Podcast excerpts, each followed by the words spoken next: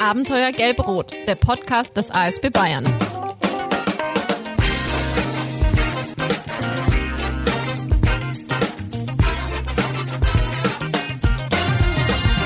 Hallo, liebe Zuhörerinnen und Zuhörer von Abenteuer Gelb-Rot, dem Podcast des ASB Bayern. Herzlich willkommen zu Episode 8 mit dem Thema Wünsche wagen, letzte Wünsche wagen.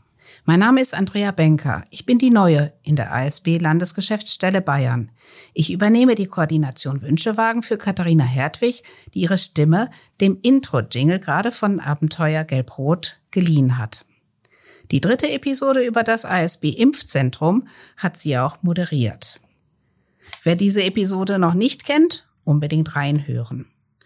Unsere Gäste heute im Studio zum einen ist es die Wunscherfüllerin Bettina Stübner aus dem Münchner Raum. Sie hat 32 Jahre lang eine Praxis geleitet und sie hat, das wird sie gleich noch selbst erzählen, sehr, sehr viele Wunscherfüllerfahrten mitgestaltet. Meine erste Frage zum Einstieg, Bettina. Seit wann bist du Wunscherfüllerin und was genau ist das überhaupt und wie viele Fahrten hast du bisher begleitet? Die letzte Frage kann ich nicht beantworten, das müsste ich nachschauen. Ich nehme mal an 20, 25, so in der Gegend, denke ich. Äh, ich bin dabei, das habe ich auch auf der Fahrt hierher überlegt, ich glaube seit 2017. Da hatte ich in der, da war, ich bin 2016 in den Ruhestand gegangen und hatte nach einem irgendeinem mit einer vernünftigen Aufgabe gesucht und in der Süddeutschen Zeitung einen Bericht über den Wünschewagen gelesen und eigentlich gleich gewusst, das ist es und habe mich dann da gemeldet, die Ausbildung mitgemacht, ja, und seitdem mache ich das. Was war noch eine Frage? Das war noch eine dritte, glaube ich. Was genau ein Wunscherfüller oder ah, eine Wunscherfüllerin ist? Äh, das ist jemand, der bereit ist, einen sterbenskranken Menschen, gleich welchen Alters, von Kleinstkind bis 100 äh, oder auch drüber, auf einer Fahrt in einem sehr gut ausgebauten Krankenwagen zu begleiten und dorthin zu fahren, wo er sie noch einmal sein möchte. Ein Ort aus seiner Jugend, ein Ort, wo er immer schon mal hin wollte, ein Fußballspiel, ein Kabarettabend, was auch immer. Die Hochzeit von äh, Enkeln ist oft als Wunsch dabei. Ja, im Grunde alles, was der Mensch sich am Ende seines Lebens noch mal wünschen könnte und wo er mit eigenen Kräften und Kräften der Familie nicht hinkommen würde. Als zweiten Gast haben wir die Ritter Axmann hier. Sie ist Spenderin für den Wünschewagen aus dem fränkischen Raum. Sie arbeitet eigentlich in einer Anwaltskanzlei, aber mit ihrem Spendentum hat das gar nichts zu tun, sondern was macht sie genau, Ritter? Was machst du als Spenderin? Ich mache im Moment die Aktion Lebkuchen für den Wünschewagen. Der findet einmal im Jahr statt, passend zur Adventszeit. Und wir backen als Team dann die Lebkuchen. Die werden vorab ab Oktober bestellt. Und dann ähm, dürfen dann, wenn die Aktion rum ist, die Besteller ihre Lebkuchen abholen bei mir. Das klingt jetzt sehr bescheiden. Also ich habe die Küche zum Beispiel in Bildern gesehen. Also es handelt sich um fünf Backöfen und alles in, in einer Gastroqualität, dass jedes Gesundheitsamt Tränen in den Augen hat und alles wunderbar bestellt ist dort und eine einzigartig großartige, sehr vernetzte, größere Aktion. Ja, woher kommt der Wünschewagen? Der Prototyp kommt aus Holland und der erste Wünschewagen vom Arbeiter-Samariter-Bund rollte 2014 in Essen an, also vom Arbeiter-Samariter-Bund Ruhr. Mittlerweile sind es über 20 in Deutschland, in jedem Bundesland einer. Und in Bayern, seiner Größe wegen, sind es sogar drei. Einer für München-Oberbayern, einer für Franken-Oberpfalz und einer im Allgäu. Mittlerweile äh, gibt es Kopien vom Wünschewagen, von anderen Wohlfahrtsorganisationen, aber nichts geht über das Original und das Original, das ist der Wünschewagen vom Arbeiter-Samariter-Bund, letzte Wünschewagen. Bevor Bettina von ihrem Wunschfahrten berichtet, spielen wir jetzt mal Mäuschen und lauschen in eine Veranstaltung extra für einen achtjährigen Jungen hinein. Und zwar anmoderiert von Guido Joost, dem ersten Vorsitzende des Vorstands des ASB Saarlands. Und natürlich unserem Publikumsmagneten will ich mal sagen, Maxim Maurice, der uns heute hier jetzt verzaubern wird. Und äh, liebes Publikum, begrüßen wir Maxim Maurice mit einem heftigen und kräftigen Applaus.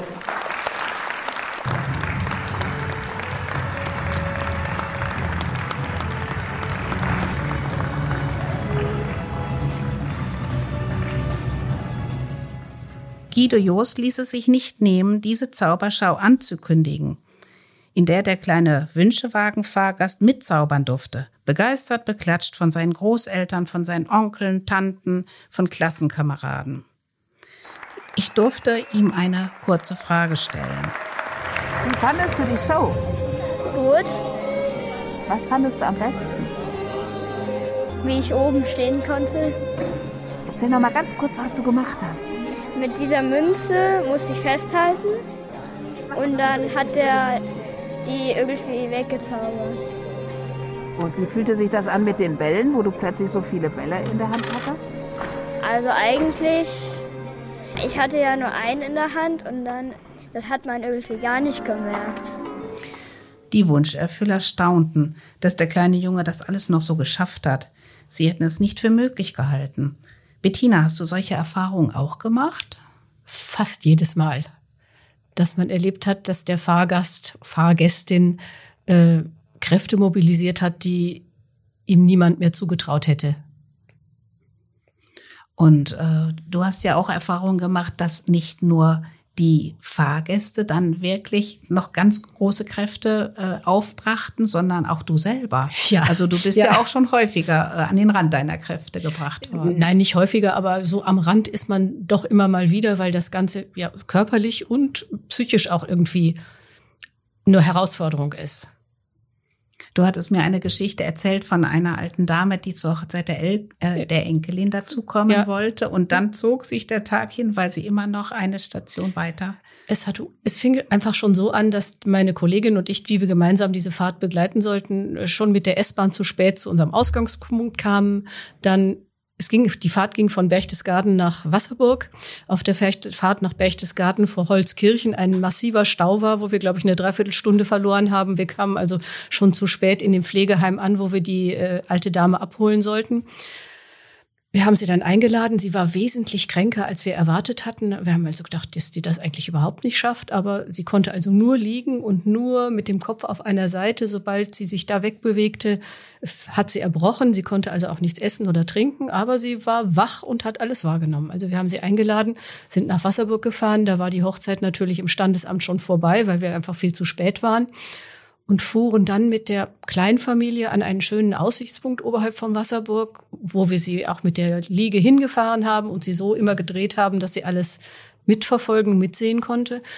Und dann hieß es, danach würden, sie wieder, würden wir sie wieder nach Berchtesgaden ins Pflegeheim bringen. Aber dann äußerte sie deutlich, dass sie jetzt auch noch mit zum Kaffee trinken wollte. Also wir sie wieder eingeladen und äh, etwa 20 Kilometer einen Berggasthof, wo wir hinkamen und man hatte überhaupt keine Ahnung, wie man mit dieser Trage, sie war ja nicht anders mobilisierbar, dahin kommen sollte. Aber dann hat die Wirtin uns gezeigt, hintenrum durch die Scheune und die Küche konnten wir dann also doch um die Ecken rangierend in das äh, Zimmer, wo das Kaffeetrinken stattfand. Haben sie wieder so gedreht, dass sie das Brautpaar sehen konnte und sie hat ja, sie konnte sich nicht kaum äußern, aber sie hat alles wahrgenommen und alle Familienmitglieder haben sich wechselnd mit ihr unterhalten, ihr was gezeigt. Und dann äußerte sie den Wunsch, dass sie jetzt noch bis zum Abendessen bleiben wollte. Und als Wunscherfüller, man tut einfach alles, was eben geht, was die Gäste wollen. Also gut, äh, wir waren natürlich auch zum Essen eingeladen, das ist dann eigentlich immer so. Und als das Abendessen fertig war, ging ein rasendes Gewitter runter. Es hat gegossen und gestürmt, dass überhaupt kein, keine Möglichkeit war, die Frau halbwegs trocken aus dem Gasthaus ins Auto zu bringen. Also gewartet, gewartet, bis sich das weitgehend gelegt hatte. Und meine Mitfahrerin hatte keinen Führerschein. Das heißt, ich musste die ganze Zeit alleine fahren. Ich hatte zunächst gedacht, mein Gott, Berchtesgaden, Wasserburg und nachmittags wieder zurück, halb so schlimm. Aber es wurde halt einfach sehr spät und es war dann massiv schlechtes Wetter. Es hat weiter gegossen und gestürmt und gut, wir haben sie nach Berchtesgaden gebracht und dann die Autobahn am Chiemsee entlang ist ja extrem eng. Der Wünschewagen ist kein, Pia- kein Polo. Äh, ich war müde, es goss, es stürmte. Also ich war heilfroh, als wir endlich wieder in München einfahren durften. Und wir haben in München leider einen extrem engen Parkplatz für den Wünschewagen, so dass ich es dann ganz zum Schluss noch geschafft habe, ihn an einer Kante anzuschrappen. Es wurde mir verziehen, aber ich war ziemlich K.O. hinterher. Wenn todkranke Menschen mit Hilfe des Wünschewagens solche letzten Wünsche wagen, dann ist das für sie kostenlos. Das Ganze ist 100% spendenfinanziert, von den Tankfüllungen bis über Eintrittskarten, die sein können, Kaffeepausen und Übernachtungen. Die Wünschewagen werden unterstützt von Unternehmen, Vereinen, Initiativen, auch von Privatpersonen, was enorm wichtig ist, denn eine Wünschewagenfahrt kostet zwischen 150 bis auch mal 1500 Euro. Eine ganz besondere Spendenaktion, ein wenig hatten wir davon schon gehört, hat Ritter Axmann vor vier Jahren ins Leben gerufen. Wie kam diese Idee zustande, dass du zur Profibäckerin geworden bist von Lebkuchen für den Wünschewagen, Ritter? Ja, wir machen immer so, als Freunde haben wir immer Lebkuchen gebacken und irgendwie kam mir die Idee, einfach mal für ein Spendenprojekt ähm, Lebkuchen vielleicht zu machen, weil das können wir, das wissen wir und fanden wir die Idee eigentlich ganz gut.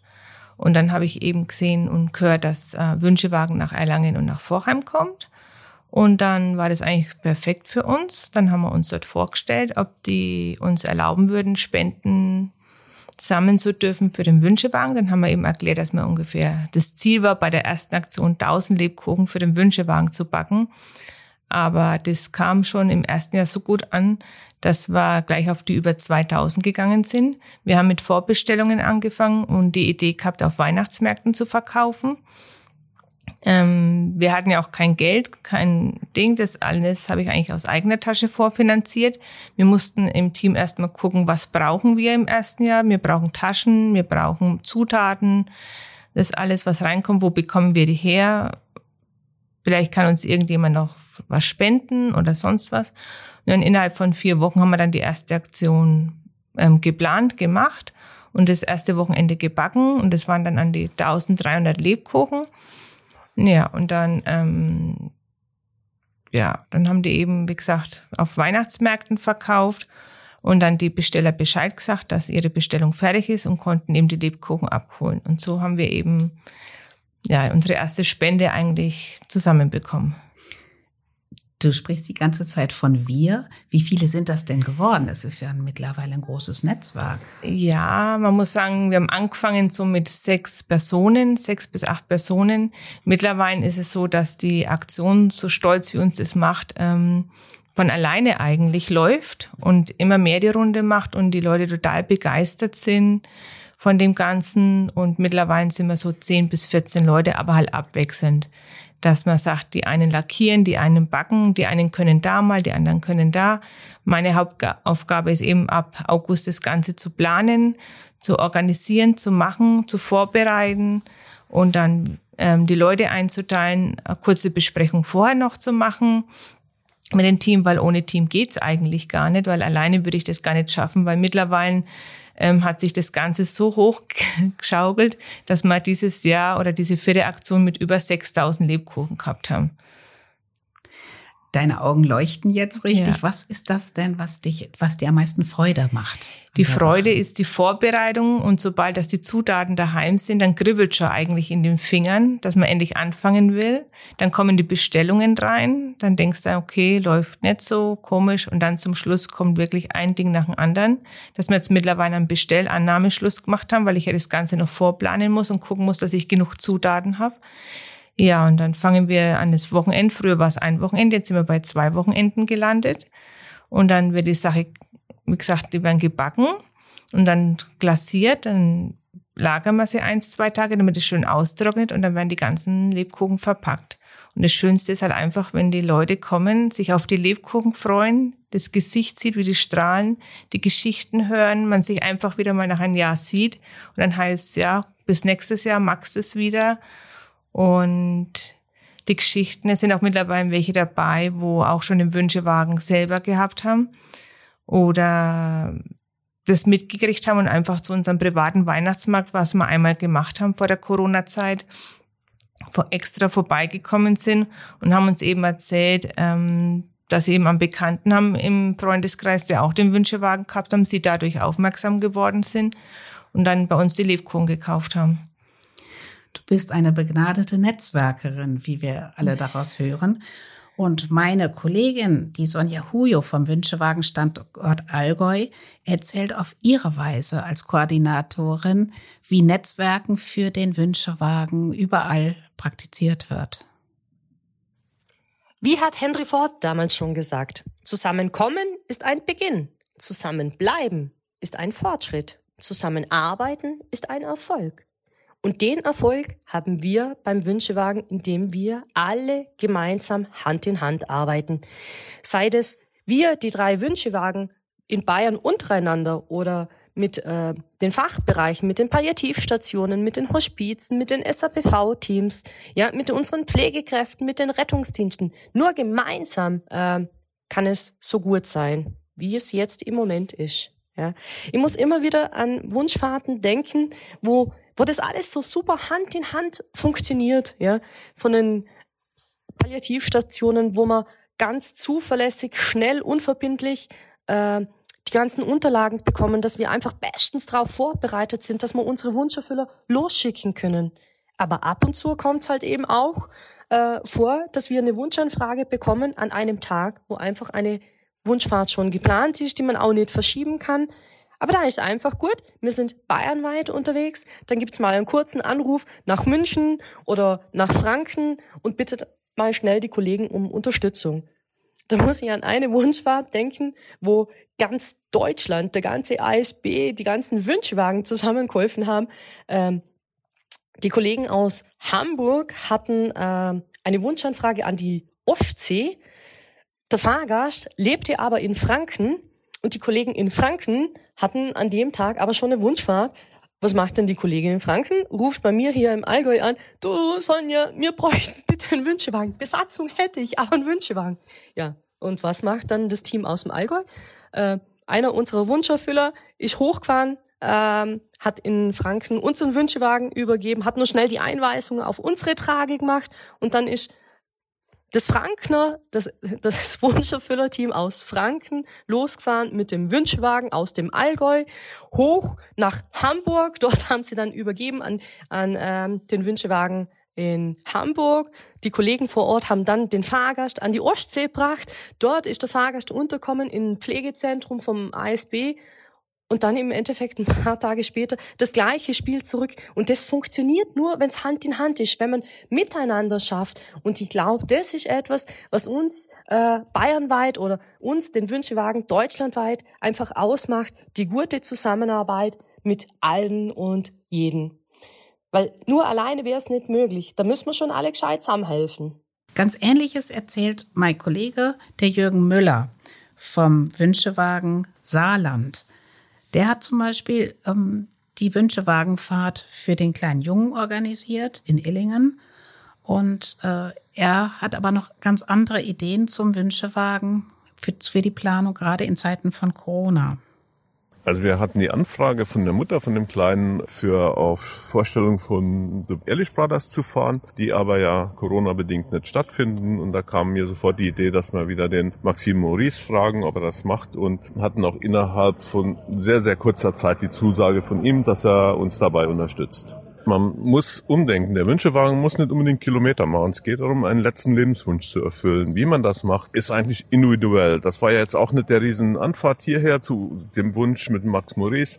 Den gleichen Fall hatten wir ja zu Anfang von der Pandemie gehabt. Da wollte ein 33-jähriger Mensch zum Star Wars Museum an der Ostsee, das zu dem Zeitpunkt auch geschlossen hatte. Da haben wir dem organisiert, dass Star Wars Darsteller ihn im Hospiz besuchen und ihn halt da überraschen. Bettina, du als Wunscherfüllerin, du erlebst ja auch immer wieder Überraschungen. Kannst du uns da eine Geschichte zu erzählen?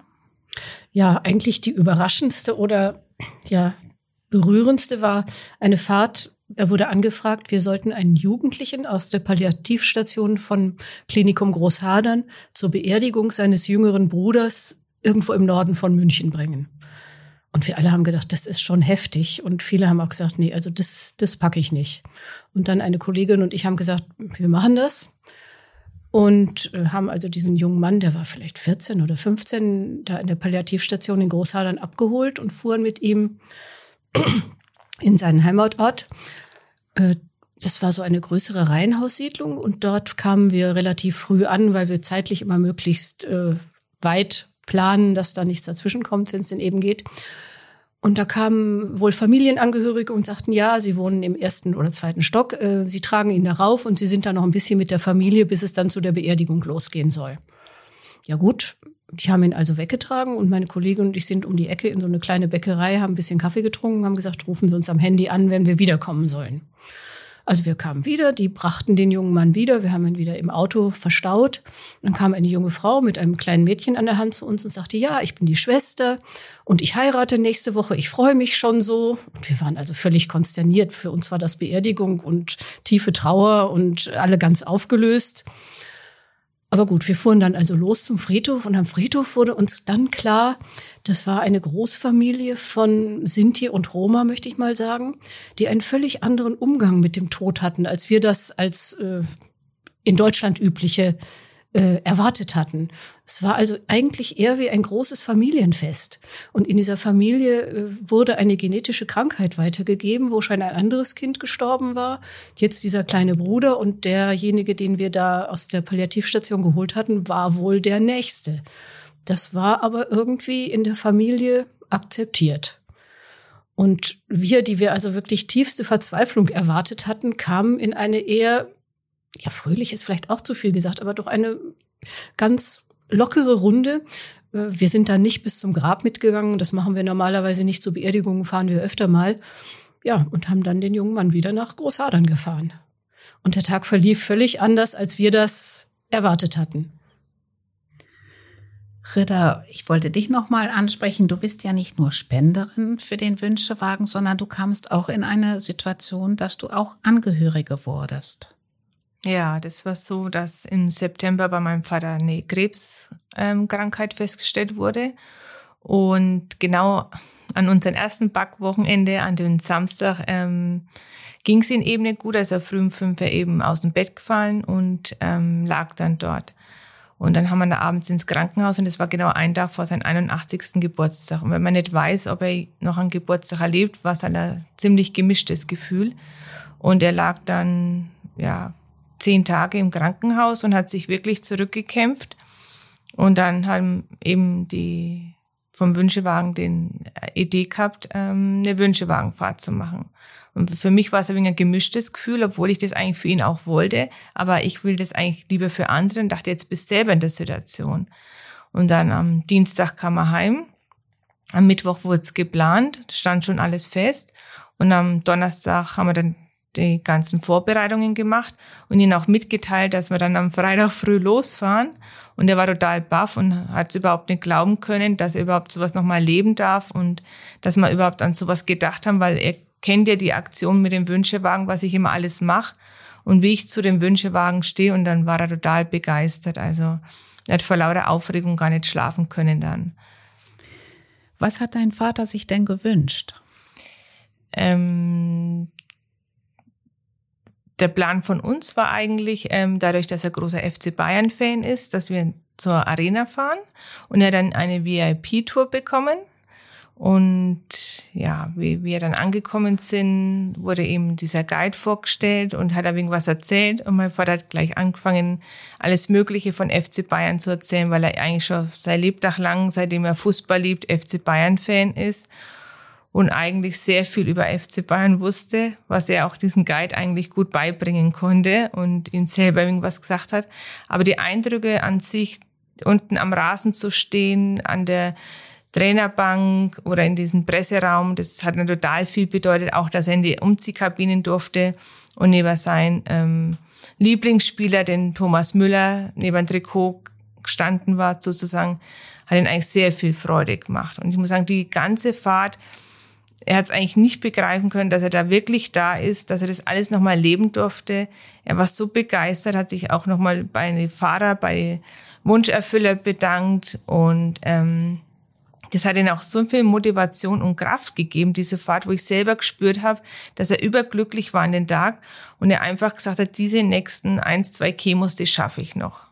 Und man spürt es auch heute noch, muss ich sagen, das ist richtiger Aufbau für ihn gewesen. Also das hat ihm wirklich viel, viel Kraft gegeben und der Eindruck an sich von dieser ganzen Fahrt, also ist unbeschreiblich. Also man sieht es dann selber, was der Fahrgast hier erlebt und wie er es erlebt, wie er es aufnimmt und dass ihm wirklich jeder Wunsch erfüllt wird und es auch, man muss so sagen, die Vorbereitung für die ähm, Helfer, was die auch machen und ähm, auch beobachten, ob es ihnen gut geht oder nicht. Also das war schon sehr beeindruckend, was da für Arbeit dahinter steckt, ja. Ich sehe an deinen Augen, dass es auch, auch für dich als Angehöriger auch eine richtig gute Sache gewesen ist, dass der Wünschewagen auch für dich und für deine Familie dann da war. Meine Frage an euch ist, was bleibt? Was nehmt ihr aus euren Ehrenämtern und aus allem, was wir jetzt in dieser Episode auch gehört haben mit Bettina? Ich nehme mit, dass ich mir wünsche, dass ich das noch äh, lange Zeit machen kann und darf, weil ich jetzt einfach auch noch mal mehr einen Eindruck davon bekommen habe, ja, wie viel äh, Räder da ineinander greifen und sich gegenseitig unterstützen oder wie viel tolle Ideen dahinter stecken, wie zum Beispiel Lebkuchenbacken für den Wünschewagen. Ich habe von der Aktion nichts gewusst und möglicherweise gibt es noch eine ganze Menge andere solche Aktionen. Und Ritter, was nimmst du mit? Für mich ist es halt einfach, dass der ASB Wünschewagen Franken, sage ich mal, für mich mein absolutes Herzensprojekt ist und ich froh darüber bin, dass ich diese Aktion habe, solange sie noch läuft, diese Unterstützung habe der Besteller und einfach diese Freude und die Spende überreichen zu können und vielen Fahrgästen noch ähm, tolle Fahrten zu ermöglichen. Die Studiogäste des Podcasts vom ASB Bayern dürfen den Gästen der nächsten Episode Fragen stellen. Die Ärztin Dr. Christine Theis, stellvertretende Bundesvorsitzende des Arbeiter-Samariter-Bunds, wurde in der vorigen äh, Episode, nämlich Episode 7, mit ihrem Engagement in der Rettungshundestaffel des ASB München Oberbayern zusammen mit ihrem vier Jahre alten Boxer Hermes vorgestellt. Sie möchte von euch beiden wissen, woher ihr die Motivation nehmt, euch derart für den Wünschewagen einzusetzen. Bettina, vielleicht möchtest du anfangen. Die Motivation, ich habe es ja am Anfang schon erwähnt, war, dass ich, nachdem ich in Ruhestand gegangen bin, irgendwie das Gefühl hatte, ich würde noch gern was Vernünftiges tun. Das habe ich hier gefunden. Äh, ja, die Motivation ist einfach immer wieder zu erleben, was für eine Riesenfreude man schwerstkranken Menschen und vor allem aber auch den Angehörigen machen kann, die das ja oft begleiten, mit dabei sind. Und man kommt eigentlich jedes Mal nach Hause und hat das Gefühl, das war ein guter Tag. Und Rida, deine Antwort? Genau, das finde ich auch so, weil ähm, das gibt einen so viel, wenn man erfährt oder liest, was die Wunscherfüller gemacht haben für diesen Fahrgast und was er erlebt hat und was er noch an Kräften draus zieht und was ihn jetzt auch äh, Motivation gibt, zu kämpfen. Also es, ja. Eure Frage zum Schluss an die Gäste der nächsten Episode. Da haben wir nämlich das Thema Schulbegleitung. Ist euch da eine Frage für die nächste Episode eingefallen, Bettina? Ja, äh, mich würde interessieren, wie wird dieses Kind mit seiner Begleitung von den anderen Klassenkameraden aufgenommen? Wie gehen die damit um? Wie ist die Interaktion zwischen denen? Und Rida? Was sind die Aufgaben von einem ähm, Schulbegleiter? Ähm, und wie kommt man dazu, das zu machen? Was steckt da dahinter? Vielleicht sagst du noch, wie du auf diese Frage gekommen bist ja, durch Zufall hat sich das eigentlich ähm, ergeben, dass meine Freundin ähm, auch jetzt Schulbekleidung macht und ja, würde mich mal interessieren, was man da alles so erlebt und wie die Aufgaben sind und das Ganze. Jetzt ist uns die Zeit so ähm, davon galoppiert, dass wir uns schon wieder verabschieden müssen.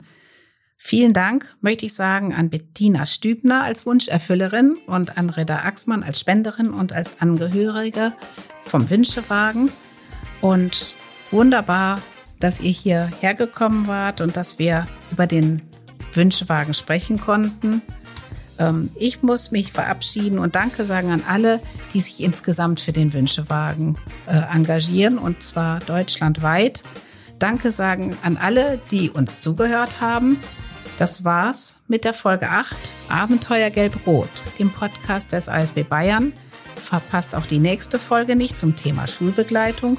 Unter podcast.asb-bayern.de könnt ihr uns kontakten mit Anregungen und Themenwünschen. Macht's erstmal wieder gut und tschö mit Öl.